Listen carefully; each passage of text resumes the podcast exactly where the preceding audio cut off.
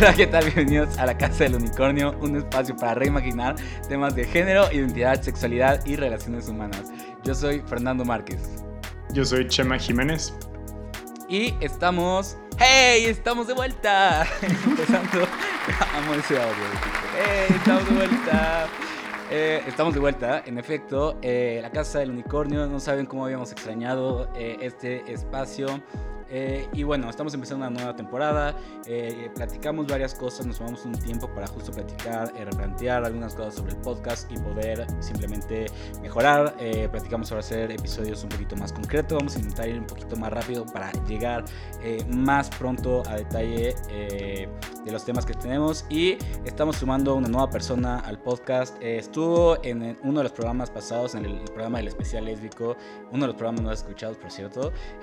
y uno de mis favoritos. Eh, esta es una de mis personas favoritas en la vida, una maestra del audio, además, una persona increíble con un alma eh, vieja y muy cariñosa y defensora de los perros.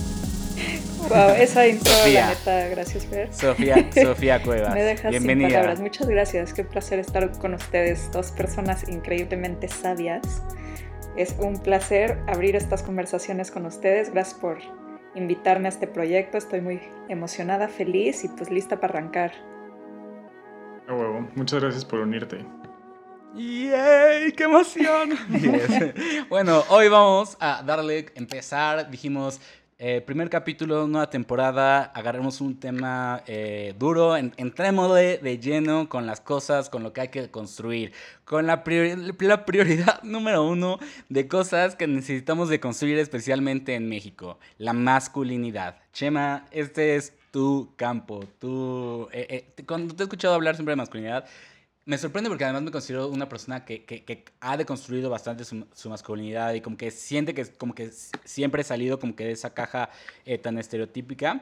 Pero siempre que hablo contigo al respecto me doy cuenta de nuevas formas en las cuales como que soy víctima de, de este sistema y, y, me parece que eres una de las personas más sabias al respecto. Espero, espero tu libro de desconstrucción de masculinidad ya. Güey, qué bonito, estás siendo muy generoso con tus halagos. eh, ustedes, pero Sí, no, la neta me da mucho gusto escuchar eso. Eh, es muy raro para mí, la verdad, a veces encontrarme hablando acerca de este tema, porque, bueno, justo creo que toda mi vida, y ahorita vamos a entrarle a eso, pero tuve muchas heridas alrededor de no sentir que era suficientemente hombre. Y bueno, curiosamente creo que eso me ha dado chance de preguntarme cosas que a lo mejor otras personas no han hecho. Y me gusta mucho hablar del tema, entonces sí, Ah, huevo, hay que, hay que entrarle. ¿De qué, ¿Por dónde quisieran empezar? Pues porque, o sea, yo, yo empezaría por preguntarte, o sea, como esa parte de, de estas heridas, tal vez, ¿no? O sea, como que, ¿y, y por qué, y por qué no sentiría, no te, o sea, no te sentiste tan hombre, o de dónde viene esa sensación, que supongo que además no es algo eh, particular, ¿no? Yo creo que mucha, eh, o sea, este, el tema de la masculinidad es frágil porque mucha gente fácilmente no entra dentro de lo que es esta, esta caja, pero ¿qué tiene? O sea, ¿de dónde viene? ¿Tiene que ver con sexo, con género? Pues mira, sí quiero eventualmente escribir un libro, porque la neta, mucho de lo que he leído respecto a esta pregunta, creo que está escrito desde una perspectiva mm, muy blanca, heterosexual, no sé, como que... Y bueno, haz de cuenta que en psicoanálisis, creo que sí la, fantasía siempre es que la biología, es decir, el cuerpo, determina la vida psíquica. Entonces, muchísimo de lo que escribió Freud y mucha gente posterior a él tiene que ver con cómo nuestra psique se estructura a partir del cuerpo que tenemos. Entonces, por ejemplo, estoy leyendo ahorita un libro, que la, la verdad está fascinante, pero bueno, tiene ahí sus temas, que habla acerca del pene, por ejemplo, y todo lo que implica, o sea, en términos de cómo funciona, que se pone duro y luego eh, pues no sé, se pone flácido y como muchos trips que tienen que ver con eso, que supuestamente determinan como esta experiencia masculina, ¿no? Una de las cosas que dice este autor, por ejemplo, es que todo el mundo tiene cuerpo de mujer mientras está desarrollándose en el vientre hasta que hay hormonas que disparan la diferenciación. Entonces hay como este trip de que siempre los güeyes pero bueno, es que esto es problemático ya de entrada, ¿no? Porque es como si estuviera diciendo que la gente que tiene pene es güey y pues no necesariamente, pero este autor, por ejemplo, dice que tenemos este miedo todo el tiempo a revertirnos a ese estado inicial. Sentimos que podemos perder el pene. Entonces como que hay este trip muy denso que sí creo que tenemos todas las personas que hemos sido creadas como hombres, em, como de perder, sentir como este miedo a que, o sea, la masculinidad es algo que se conquista, que no está predado. Y ya que la conquistas, la tienes que estar demostrando todo el tiempo y tienes como mucho miedo de perderla. Eh, entonces, bueno, hay gente que dice que es muy biológico. La verdad, yo creo que es como bastante, bastante cultural. Y más bien, no nos damos cuenta de todas las cosas que hacemos para enseñar, para transmitirle esto a nuestros chavitos. Y, bueno, lleva cosas muy oscuras. Órale, completamente. O sea, ¿tú qué tanto dirías que, tiene un poquito este pasado de como el hombre es el que tenía que ir a la casa y tenía que hacer la pesca y tenía que hacer como todas esas cosas que requerían un poquito más fuerza y, por lo tanto como que se tenía que, que, tomar esa postura como de que el hombre es el que tiene que hacer las cosas y la mujer es la que está en casa esperando, ¿no? Como recibir esto. Se, ha dicho mucho, creo que respecto a los roles de género, em, pero bueno, justo creo que es útil recordar que son cambiantes dependiendo del contexto, ¿no? Entonces, en diferentes momentos históricos y en diferentes lugares, lo que se entiende como masculino, pues ha cambiado. Sí, claro. Y entonces, sí creo que en algún momento fue esto que estás diciendo tú, eh, Chof, sí, creo que hay como una herencia de eso pero bueno, no sé, es, curioso pensar, por ejemplo, este es un es como medio trillado este ejemplo, pero si piensan como en la corte de Luis XVI, lo que era masculino en ese contexto era como güeyes en peluca, con polvos en la cara, tacones, versus, no sé, como una masculinidad en la revolución industrial, versus en tiempos medievales, como que se requerían diferentes cosas de un güey. Eh, pero sí, ahí está mm, este concepto que es masculinidad hegemónica, también le han llamado masculinidad tóxica, o de otras formas y a lo que se refiere es justo como una serie de ideas muy estrechas que definen lo que es ser hombre. Eh, y tiene mucho que ver con lo que estás diciendo tú ahorita, ¿no? En particular esta idea de proveer, de ser fuerte, de mm, no tener una vida emocional muy activa, de no mostrarte vulnerable nunca. Y en particular en un contexto sexista como en el que vivimos, pues está todo el tiempo como... el rollo es no seas femenino. Todo lo que se entienda como femenino mátalo en ti, aléjate. Em, claro. Entonces sí, sí, sí, creo que hay como una herencia de, eso que dices. O sea, ¿crees, que existe algún, algún lugar en el mundo o alguna época en donde no haya existido la masculinidad? ¿O crees que ha sido constante en todo momento, en todos lados? Qué buena pregunta. Qué buena, qué buena pregunta. Em, pues miren, desde la psicología junguiana se piensa a veces problemáticamente, que lo masculino y lo femenino son, eh, son cuestiones arquetípicas. Lo que eso quiere decir es que son colectivas, que van más allá de un momento o una experiencia individual y que esto es como parte de lo que implica ser humano, ¿no? Como que siempre ha existido, como si fuera algo ya precargado como a la psique, ¿no? Eh, en el caso de nuestra especie. Yo creo que actualmente y bueno, desde hace mucho tiempo con toda la, la, teoría queer, pues se ha cuestionado mucho esta idea. Y hemos visto que muchas de estas categorías que pensamos que son como inamovibles y muy naturales, pues realmente no lo son tanto. O sea, tienen una historia rastreable y, y se han originado a partir pues de una construcción social. Entonces yo estoy muy dividido respecto a esta pregunta. Pienso que, que sí, siempre ha habido como esta especie, como, no sé si ustedes piensan como en las mitologías viejitas, no sé, como la griega, por ejemplo, sí hay como esto a lo que le llamaban los misterios masculinos eh, y había como también misterios femeninos y como que en muchas culturas em, indígenas y como que no tenían una mente todavía como tan decartiana, pues sí como que se hacían ritos específicos de iniciación dependiendo como de tu género, pero no sabemos bien si era el género, era el sexo. También había, había personas que estaban en este lugar como más intermedio, ¿no? En muchas culturas. Entonces, no sé, creo que es una mezcla de ambas cosas. O sea, como que sí creo que siempre ha estado ahí, como en la psique humana, cuando ya nos volvimos como, este, o sea, no sé, esta especie es como Homo sapiens, y, pero al mismo tiempo sí, pues es una cosa muy cultural. O sea, todo el tiempo estamos... Claro, iba evolucionando conforme las culturas van evolucionando. Como Platón que decía que lo que era de muy hombre era acostarse con otro hombre, ¿no?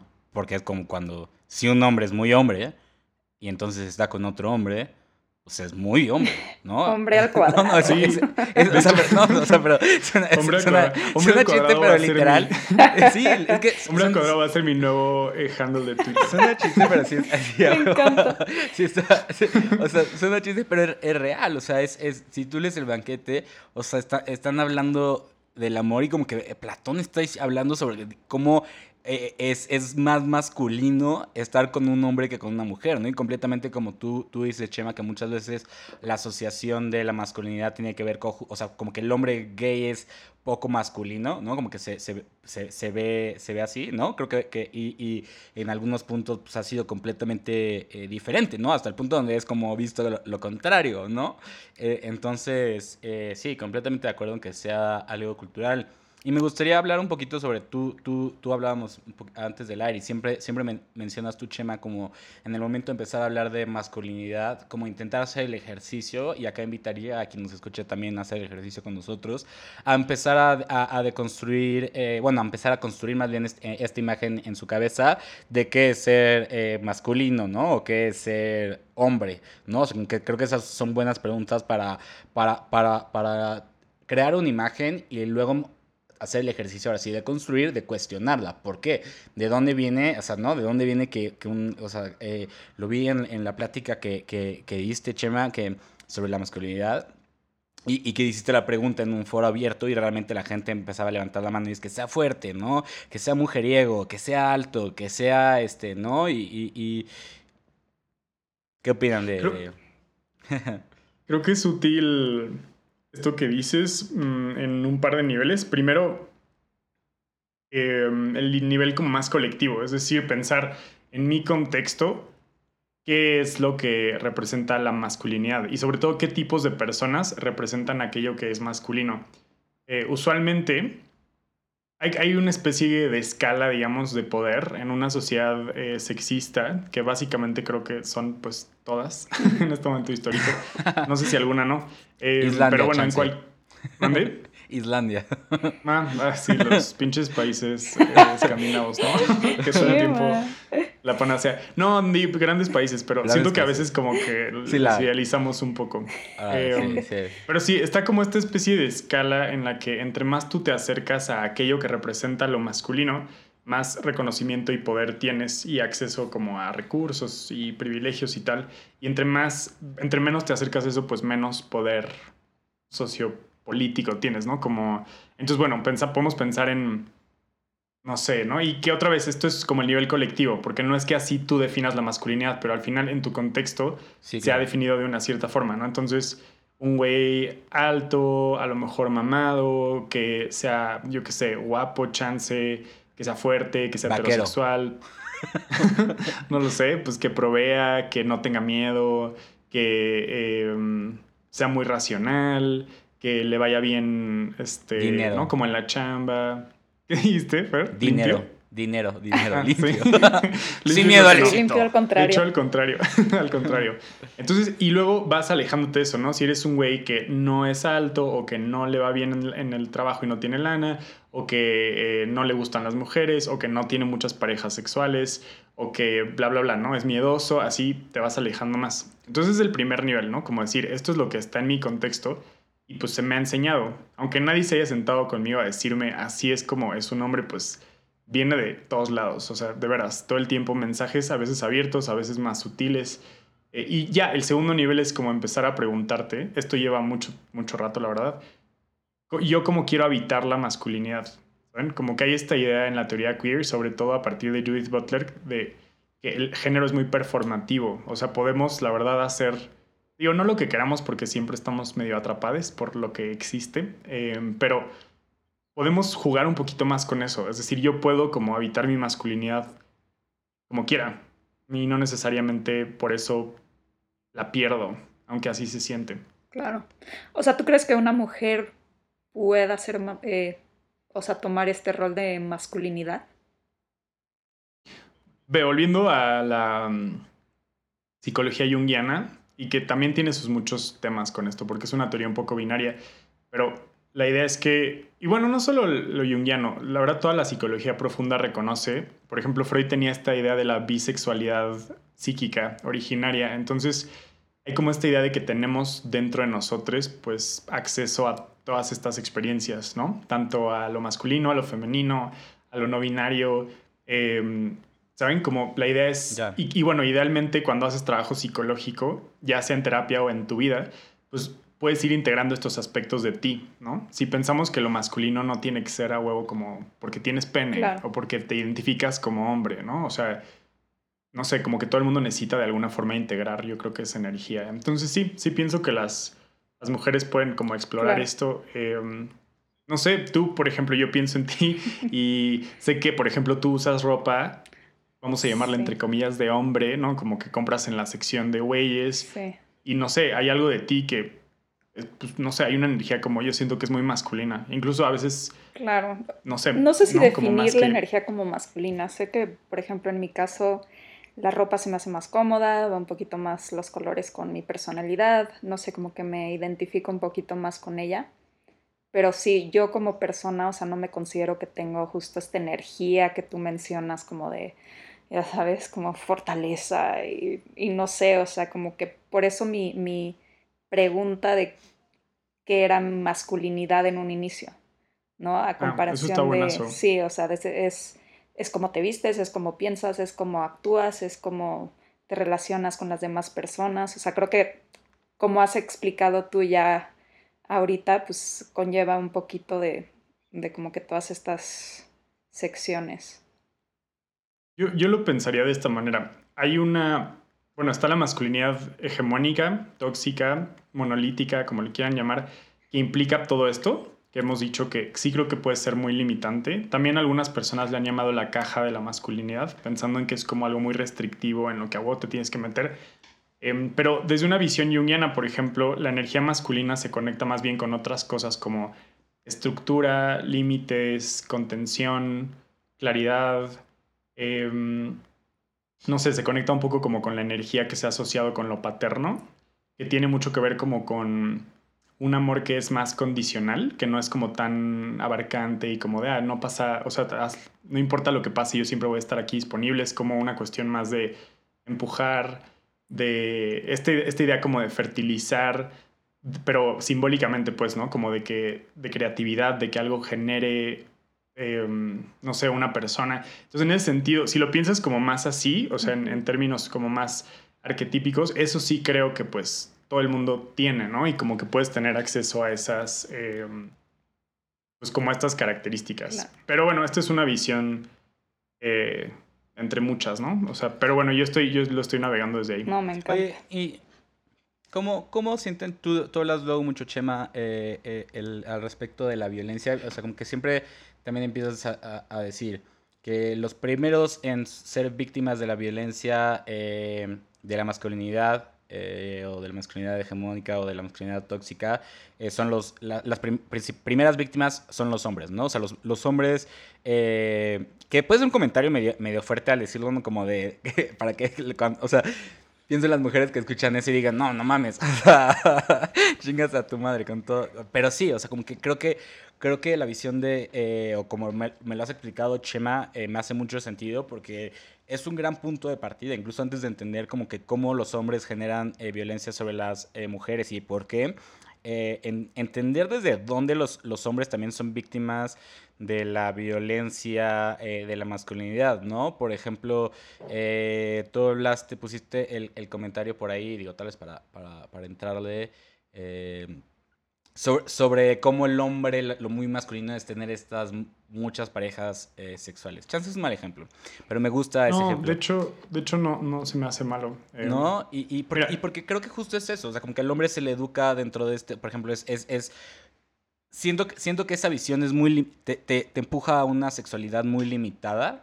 O sea, ¿no? Que, que, que, como que creo que la gran mayoría de los hombres muy masculinos no saben como que ni coger, porque no saben, no, o sea, como que tan, tienen esta educación de, de un, una sexualidad tan, tan limitada y tan atrapada y que se trata sobre, sobre realmente llegar y, y, cogerte a alguien, ir por alguien más así, en lugar de como que realmente como que buscar una conexión o como que realmente tener como algo más allá, ¿no?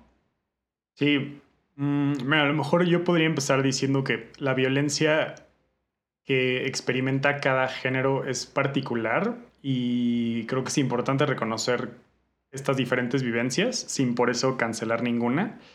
Eh, es decir, las mujeres experimentan ciertos tipos de violencia muy particular y los hombres experimentamos otra eh, que al final del día, la verdad, sí siempre está acolchonada por un privilegio. Y creo que es importante, cuando entramos a hablar de esto, pues... Siempre. Mm, como asumir la responsabilidad, ¿no? Decir como, bueno, sí, sí somos las primeras víctimas y sí nos jodemos mucho, pero em, pues eso no, o sea, no nos exime de responsabilidad por la violencia que generamos hacia mujeres. El tema es que yo creo que todo eso es muy proyectivo, somos seres muy proyectivos, la verdad, las personas. Entonces, cuando yo respondo de forma violenta por ejemplo, hacia una mujer o hacia una persona queer eh, o cuyo, cuyo género no se apega a las normas, seguramente eso es porque hay algo de mi propia complejidad que yo estoy viendo en la otra persona y que me saca tanto de pedo que mi única respuesta es como, ah, tengo que como destrozar esto. Y justo las el tema es... del mundo.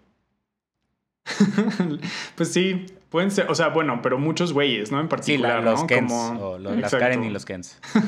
sí, sí, o sea, creo que, digo, puede ser quien sea, ¿no? Pero en particular pensando en hombres, o sea, cuando no sé, eh, un grupo de güeyes se madrea a alguien que persiguen como un hombre eh, homosexual, por ejemplo. Claro, que pasa muchísimo. O sea, lo pasa mucho. La, o sea, la violencia contra la, contra la gente trans, por ejemplo, que es justo, o sea, justo, ¿no? Hay como que un, un, odio, una necesidad de corregir. Sí, pero ¿qué, ¿qué, es? O sea, ¿qué es ese odio? ¿Es, es miedo? ¿Es inseguridad? Mm. ¿Es...? Les, les, les digo, o sea, creo yo... Bueno, a ver, para hilar como lo que decía Chiquis con lo que preguntas ahora, eh, Chofs. Em, la forma en que, en que generamos primero violencia contra nosotros como güeyes o personas que hemos sido criadas. Cuando digo esto de personas que hemos sido criadas, a lo que me refiero es, o sea que cuando tú naces con pene, casi siempre se asume que eres hombre y se te asigna ese género, entonces se te empieza a criar de una forma diferencial. Y esto sí es súper, o sea, está muy documentado, lo pueden ver ustedes con cualquier persona joven que conozcan. Si tiene pene, o sea, ya de entrada la gente se imagina cosas, espera cosas diferentes, ¿no? Y entonces, pues educas a la persona y respondes a su ser de una manera como particular, eh, que al final genera, pues, ciertas cuestiones, ¿no? En el chavito. O chavita, el, el caso es como, bueno, incluso si tú no te identificas como hombre, ya como que te quedó esta huella. Entonces, eh, una de las cosas que se nos enseña mucho y que aprendemos desde muy, muy, muy temprano en la vida a los hombres es que, como les decía, todo lo femenino y todo lo que nos feminice es peligroso. Y entonces tenemos que aniquilarlo dentro de nosotros. Y eso es un trip. Yo he puesto a veces ejemplos como, no sé, ¿no? El amigo, bueno, como galán de una amiga que van a un festival y ella trae una mochila transparente y entonces el güey se la carga porque está siendo caballeroso. Pero le dice como, no, pues te encontrar una mochila más homosexual que esta. O cuando yo estaba en Liverpool un día comprando calcetines y vi que un papá le dice a su hijo como, estos calcetines están súper gays. Eh, que eran como, no sé, naranjas, ¿no? Con rombitos de algún color. Entonces, es como... O sea, perdón, esto... Que, perdón que me ría. No, es que la verdad es que es muy, es muy, fuerte porque si lo, si lo piensan, o sea, el rollo es, hemos internalizado... Sí, claro. Hemos internalizado esta idea de que tenemos que monitorearnos todo el tiempo para no ser femeninos y eso nos lleva como a restringirnos muy cabrón. Y eso, por otro lado, lleva eventualmente también a que a otros güeyes, cuando estamos sobre todo entre pares, eh, ya saben estos espacios de hombres como, no sé, el locker room o el, ya saben, como es, arquetípico, pues porque son muchos, o sea, el chat de WhatsApp de puros güeyes o el equipo de foot o tus amigos, ¿no? Que sales y te echas las chelas o lo que sea. Eh, también nos regulamos mucho entre nosotros mismos, ¿no? Como en cuanto alguien se desvía, eh, creo que eso va cambiando, pues, ¿no? Conforme construimos, pero en cuanto alguien se desvía, siempre es como, ay, no sé, como, y usualmente es como, qué puto, o algún comentario que tiene que, o qué nena, ¿no? Como que hace alusión a que te estás volviendo femenino. Y entonces yo creo, ahora pasando a lo que decías tú, Chovs, que cuando, por ejemplo, hay como este odio y esta reacción tan pronunciada a una mujer trans o a una mujer o a un hombre gay o a cualquier persona que de alguna manera está rompiendo la alianza y el código de la masculinidad hegemónica, eso es porque te asusta, te asusta ver a una persona que representa eso que has tratado de aniquilar, aniquilar dentro de ti. Y entonces sientes, por ejemplo, que por proximidad con una mujer trans, tú de alguna forma no sé, ¿sabes? Como que, ay, y, y, es de veras, viene desde el miedo, desde un pavor de, güey, ¿qué voy a hacer? Voy a perder mi identidad, este, no sé, y es un, es un miedo como muy primordial que creo que tenemos todos los güeyes, pero que hay que notar, porque si no, pues justo andamos por ahí haciendo muchas mamadas, no, no del buen tipo. Yo recuerdo eh, una de esas mamadas, eh, curiosamente, bueno, yo, yo estudié en una escuela... Eh, muy, muy fresa, muy, muy católica, muy tradicional. Eh, no, de la verga se llama el, el, Alexander Bain. Eh, yo, yo conozco, hay mucha gente muy, muy, muy chida de, de ahí. En general tengo muchos buenos amigos de esa escuela, pero justamente es esta institución como muy, eh, muy tradicional y muy cuadrada, ¿no? Como viene de, de, un mismo, de un grupo de, de, familias amigas, ¿no? Y entre ellos se casan, así como, como si fueran regios, te lo juro. Este... No. entre ellos se casan. Está, está cabrón que, que, que, se estén casando entre la gente que fue en la misma prepa. Bueno, y, y, de verdad fue, digo, yo, yo, yo estuve bien, o sea, como que eh, había un general un, un, buen ambiente, entre comillas, por ejemplo, entre, entre mi generación. Eh, pero, por ejemplo, ahorita que hablabas eh, como de esta necesidad de corregir eh, y sobre todo como de más educativa, me acordé de un chico que, digo, ahora es, es abiertamente gay o la, la, traen los, los hombres. Este, y era como, y, como que su grupito de amigos, además como su grupito de, y de vuelta entre comillas, amigos, eh, que eran como así pues, los, los machitos de, de, de, de, de la generación, así como los del equipo de fútbol, ¿no? Eh, justo por eso ahorita que dijiste lo del equipo de fútbol me acordé. Sí. Y me acuerdo de una historia donde digo, yo no, no estuve en ese momento, por fortuna, claramente, eh, pero me sé la historia de que literalmente lo obligaron a, le, le, dieron así pornografía eh, eh, para que, y lo obligaron a, a, masturbarse enfrente de ellos para ver que sí se le parara y que sí era, que sí era hombre. O sea, imagínate la situación donde que además... Eso o sea, está súper denso. Súper denso, súper denso. Y esa es la, y esa era, o sea, como que es una escuela donde, donde de verdad la gente no, no salía del closet hasta, o sea, por ejemplo, hay una chica salió del closet hace un año, tiene ya 30 años, o sea, se nota que, que sí es como un, un o sea, y, creo que eh, no es, mi prepa no es un caso, este, muy particular, ¿no? O sea, creo que este caso, esto sucede en, en, en todos los ambientes, ¿no? O sea, chance, no, en todos, ¿no? O sea, como que sobre todo en, en México, en todas las escuelas, es que sí, la, la masculinidad puede llegar a ser como agresiva, ¿no? O sea, de cierta forma, la masculinidad no es lo que está mal, sino como la... ¿Tú cómo sientes, Sof, que, has sido, por ejemplo, víctima de, de la... O sea, digo... Este, víctima de la homosexualidad. Sí, de, no, de la homosexualidad. no, de la masculinidad. De la homosexualidad, no. La homosexualidad solo te ha traído cosas padres, ¿no? Amistades chidas. Sí, Este... Eh, pero no, ¿cómo, cómo sientes que, que, has sido más víctima de, de, de, de, la masculinidad? ¿O cómo te afecta, por ejemplo, hoy en día que pues, también tienes un trabajo de, construcción de, eh, pues de género mucho más avanzado? O sea, no, no, me puedo poner en una postura donde puedo decir que sufrí algo verdaderamente grave, pero sí recuerdo siendo niña, o sea, como que yo a comparación de todas mis primas era tal vez un poco más marimacha, bastante más marimacha, es más. Y, y como que habían ciertos comentarios que hacía mi familia que neta sí me sacaban un poco de onda, ya sabes, como que llegaban mis primas y era como, ay, qué guapas se ven. Y luego llegaba yo y era como, hola Sofi, ¿cómo estás? Ya sabes, como cosas súper subliminales. O, ¿por qué no te pones vestido? Te verías muy bonita con vestido. Como, como ese tipo de comentarios que también yo creo que que sí te tratan de encajonar en cierto género y en cierto tipo de feminidad o masculinidad y que tal vez a esa edad como que no lo percibimos, pero de cierta forma sí nos están influenciando. O sea, como tú dices, Chema, o sea, yo creo que todo esto empieza desde la niñez, en etapas de la vida donde apenas estás empezando a, a tú mismo aprender a pensar y que te hagan este tipo de comentarios, pues sí entiendo cómo la gente puede llegar a, a, pues, recibir la masculinidad con odio, con miedo, con inseguridad, o sea, pero creo que va desde la misma cultura que como que lo propone como un, un default, ya sabes, no, sí. no sé. Sí, estoy completamente de acuerdo. O sea, creo que el pedo no es la masculinidad o la feminidad, sino el hecho de que existan estas versiones tan restringidas y limitadas y que se tengan que imponer, porque la verdad es que hay un chorro de temperamentos diferentes, ¿no? O sea, hay, hay niñas marimachas, hay niñas súper femeninas, ¿no? Entre comillas, hay como güeyes súper, yo qué sé, ¿no? Como físicamente activos o que son a lo mejor más dominantes y hay gente que es como mucho más, eh, no sé, como tranquila, introvertida, reflexiva. Y, está bien, o sea, como que creo que no tendría que haber tanto pedo. Em, pero por alguna razón extraña seguimos eh, depositando mucho en estas ideas.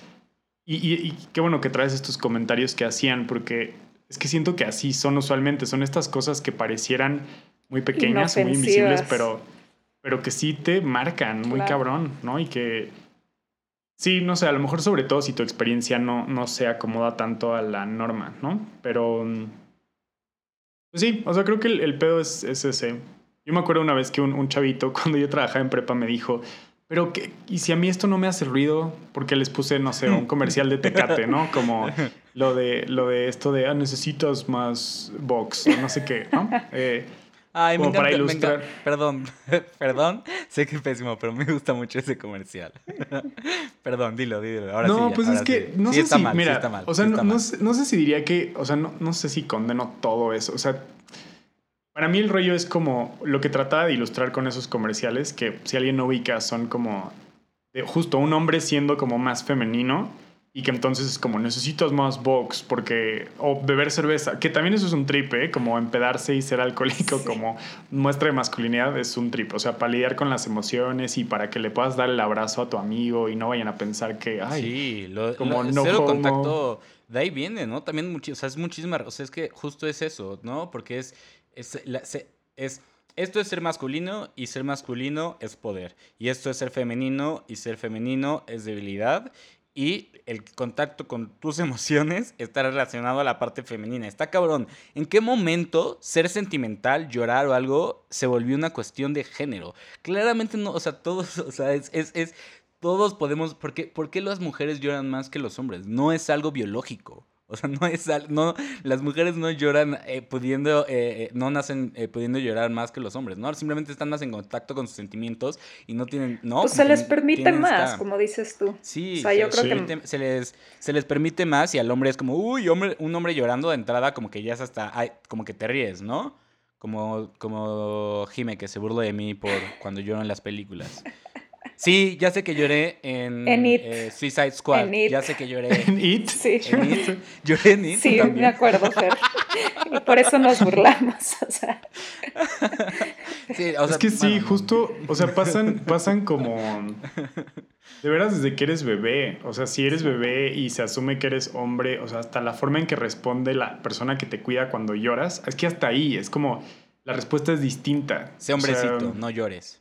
Sí, y pues sí, es un trip, insisto, no es como para cancelar la violencia que ejercemos los güeyes, es solo para tener como más empatía y empezar como a entrarle desde ahí, porque mm, sí es como una prisión, la verdad, la masculinidad, usualmente, ¿no? Y eso está muy jodido porque creo que no tendría por qué serlo, o sea, tampoco es como...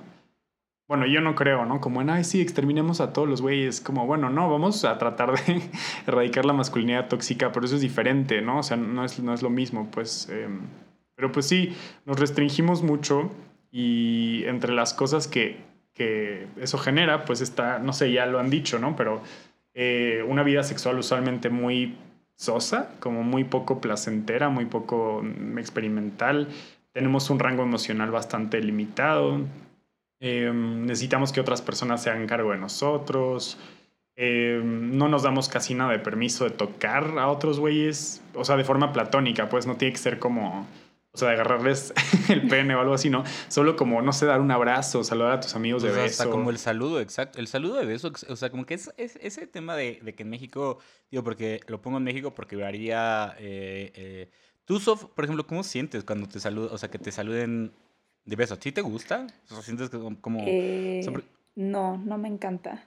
En general, o sea, como... Sí, o sea, no, es que a mí, por ejemplo, a mí tampoco me encanta saludar de, de, de beso. Eh, Pero justo esa división, como de que los hombres, hombre con hombre no se puede saludar de beso, hombre con mujer, o sea, como que sí se me hace... Yo hay, hay, amigos que sí saludo, que sí me gusta saludar, digo, con los pocos que llegan a tener como también la confianza, porque sí saludo, llego a saludar de beso, y mujeres que sí, pero para mí es más una cuestión de la cercanía a la persona que, que, que, o sea, no me gusta saludar a besos extraños, que es una cuestión de género, ¿no? Claro. ¿Por, por, qué tiene que ver con, con, a las mujeres las saludo tocándolas más que y entre hombres nos tocamos menos, ¿no? O sea, eh, desde ahí es un mensaje como que el hecho de que no, no nos...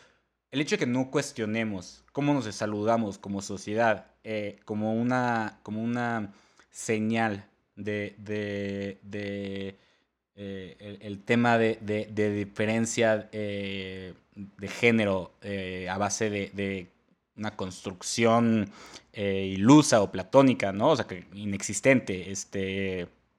Sí, no sé si estoy ya de la. completamente. o sea, justo creo que más allá de decir la masculinidad está mal o está bien, es, es entender un poquito de qué forma afecta este negativamente el comportamiento y cómo esto se puede traducir en ciertos comportamientos, pues como llegamos a decir, agresivos o, pues sí, o sea, machistas, que la, verdad, pues ahí ya estamos pasando la línea de, masculinidad, algo, pues yo creo que un poquito, yo ya no lo llamaría masculinidad, lo llamaría como, ya sabes, eh, es que es justo, bueno, no, yo creo que como una especie de caricatura de la masculinidad o este término de la caja de la masculinidad o masculinidad tóxica es útil porque para mí, por lo menos porque le pone nombre como a lo que pasa con la masculinidad cuando no está como bien integrada, ¿no? Cuando no te has preguntado... Em, pues sí, no te has preguntado. O sea, el chiste es como, no que te malviajes, que andes por ahí con miedo, no sé qué. Es solo como un, un rol un poquito más activo en ver como, a ver, así a lo largo del día, ¿no? Como de qué tantas cosas no me doy permiso porque me hace menos masculino. Ah, como de pintarte las uñas, que dije que lo iba a hacer durante este programa y se me olvidó. Ustedes sigan platicando de esas cosas y yo voy por mi pintura de uñas para los minutos que quedan. Eso, por ejemplo, lo que sea, o sea, pintarte las uñas, pero son muchísimas cosas como, no sé, este, eh. te digo, o sea, saludar a tu amigo de abrazo o sentir como placer sexual sin que tu pene esté como en el centro de toda la acción, o ponerte un color que te gusta, o yo qué sé, ¿no? Ver una película eh, y llorar porque pues te movió, ¿no? Como es, como entonces ya, o sea, llevarlo justo a la dualidad. O sea, o sea, llevar la masculinidad a la, dualidad, o sea, que sea un balance justo, no, no llevarlo al extremo como tendemos a hacerlo culturalmente, sino encontrar un punto medio donde nos sintamos cómodos, porque entiendo que pues, habrá gente que tenga un poquito más desarrollado ese hombre, eh, ese lado masculino, ese lado femenino, bla, bla, bla. Pero justo que sea algo que nos haga sentir bien y que siempre esté mostrando un respeto hacia los demás, que creo que es lo que hace falta muchísimo en, en esta definición que tenemos hoy en día de masculinidad. Estoy de acuerdo. Sí, como, o sea, al final cada quien puede habitar la masculinidad como le venga mejor, pero yo creo que eres más libre en la medida en la que te hayas preguntado cómo la quieres habitar y que no sea nada más como algo que heredaste, quién sabe de dónde y que reproduces a ciegas, porque creo que eso es lo que usualmente te lleva a ejercer violencia contra alguien más. Por el contrario, si tú, pues no sé, ya dijiste, bueno, yo quiero lo que sea, ¿no? Yo sí quiero ser proveedor, yo sí me identifico como heterosexual, a mí sí me importa hacer lana, bla, bla, bla. Es como, bueno, eso está muy chido, pero creo que una vez que has hecho el proceso interno, pues ya no andas por ahí proyectándole a la gente. Entonces, si un día ves a una chava trans, igual y no te sientes como tan invitado a hacer un comentario, ¿no? Como, o no sé, si un día sientes tristeza, a lo mejor dices como, bueno, pues puedo sentirla y está bien. O sea, eso no me convierte como en ya no hombre. Eh, y sí creo que es bien importante, neta, que trabajemos un, un chorro en esto porque... Sí si no, o sea, o sea, como que el patriarcado lo sostenemos particularmente, pues así, ¿no? Entonces, si queremos que caiga, pues hay que dejarlo de. Pues es que justo, ¿cuánto tiempo lleva el patriarcado en poder? O sea, si lo pensamos de esa forma, sí es algo fuertísimo. Sí, y bueno, y la neta, a lo mejor ya como. ¿Mm? Es que, ¿saben como a lo mejor ya también para aquí empezar a concluir. Creo que, y desde una postura empática con todos los hombres que escuchen, creo que lleva tanto tiempo justo el patriarcado que no tenemos, la verdad, muchos referentes de una masculinidad integrada o consciente, porque apenas estamos empezando a hacer ese trabajo y mientras que pues las mujeres llevan ya como un chorro de camino avanzado, colectivamente, como pensando de qué forma el sistema les oprime y como imaginando diferentes formas, pues la verdad es que los hombres apenas, yo creo que en esta generación estamos empezando a hacerlo. Entonces, pues con calma y paciencia, pero sí trabajo como continuo. Em, yo creo que es muy, es muy posible, ¿no? Y aprender sobre todo de gente. O sea, si ustedes ven a güeyes o lo que sea, personas que, que, que de alguna forma han deconstruido su masculinidad que les inspiren, yo creo que por ahí es un muy buen lugar para empezar. Definitivamente. Me encanta, me encanta esta conclusión, Chema. La verdad, no, no puedo sumar más porque creo que dejas en un muy buen tono. Yo solo lo único que sumaría sería eh, decirle a todos los hombres, hombres allá afuera, que miren a Harry Styles. Vean cómo Timothy Chalamet. como todas las chicas, todos los chicos se derriten por él. Es como, y, es, y el güey como que no tiene nada de miedo en ser como femenino, ¿no? Como que estar en contacto con, con, con, esa parte. Yo creo, que, yo creo que te elevas. Al final del día eh, voy a recordar igual este, este, este mito griego de, de, los, de los superhombres. Eh, que decían que, que, realmente los hombres eran, antes eran superhumanos, ¿no? y, y y eran, estaban construidos por lo que nosotros sería, hoy en día sería un humano, podría ser hombre y hombre, o hombre y mujer, eh, o mujer y mujer, eh, ¿no? Y se supone que eran tan poderosos que se, se reían de los dioses, y eh, entonces Zeus dijo, no, pues estos güeyes necesitan aprender, ya saben, como, como el Dios del Viejo Testamento, y los partó, y los partió, ¿no? Entonces así se hizo el hombre, y entonces quedamos incompletos a partir de estar en, en, a partir de estar a la mitad, eh, y digo, para no debrayarme demasiado en eso, porque realmente tiene que ver con más con el amor y así, pero, pero justamente te dicen como que, que, que es como, o sea, este estado de súper eh, de superhumano se alcanza estando en equilibrio con estas dos partes, ¿no? O sea, que también pudieras estar como que eh, tu parte eh, complementaria, que perfectamente digo, puede ser algo más masculino, o una combinación entre estar en equilibrio con, con tu parte mujer y tu parte hombre, entre comillas, por así decirlo. Disculpen mi debraye de cierre, pero no, Chema, tú... Es, fascinante. creo que abre la invitación a justo reflexionar un poquito como acerca de esta dualidad en ti mismo. Bueno, espero que ustedes puedan hacerlo eh, en sus casas.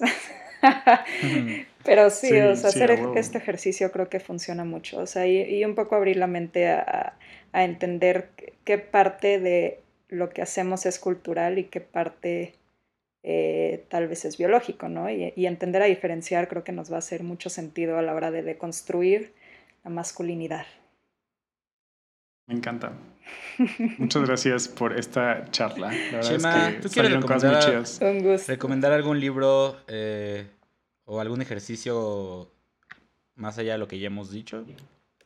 Mm, pues creo que eh, un muy buen lugar para empezar es esta peli, un documental que está en Netflix que se llama The Mask You Live In, la máscara en la que vives. Lo vi y me encantó. Está en Netflix, véanlo. Buenazo, estoy de acuerdo. La neta, creo que es un muy buen lugar para empezar. Es pues desde la visión estadounidense, pero es, está muy bien hecho. Creo que por ahí se puede empezar muy bien. Buenísimo. Pues ha sido un gusto. Sí, se Igualmente, nos olvidó, se nos, olvidó eh, ver cuál va a ser el próximo capítulo, así que por esta vez será sorpresa. Eh, pero pues muchas gracias y bienvenidas a todos a una nueva temporada de La Casa del Unicornio. Y bienvenida Sofía, que y bienvenida Sofía. Un placer amigos. Gracias por todo, la verdad.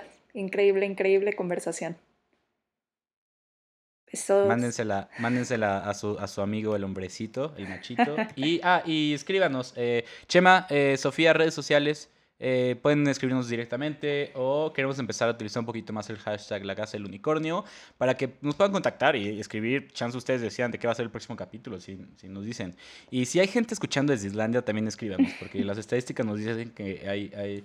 No, desde Irlanda, desde Irlanda, perdón, que, que Irlanda. me, me- me quedé con el, el Islandia. Pero si hay gente escuchando de- desde Irlanda, por favor, necesitamos saber quiénes son. Eh, fuera de esos, eh, sí, Chema, Sofía, redes sociales.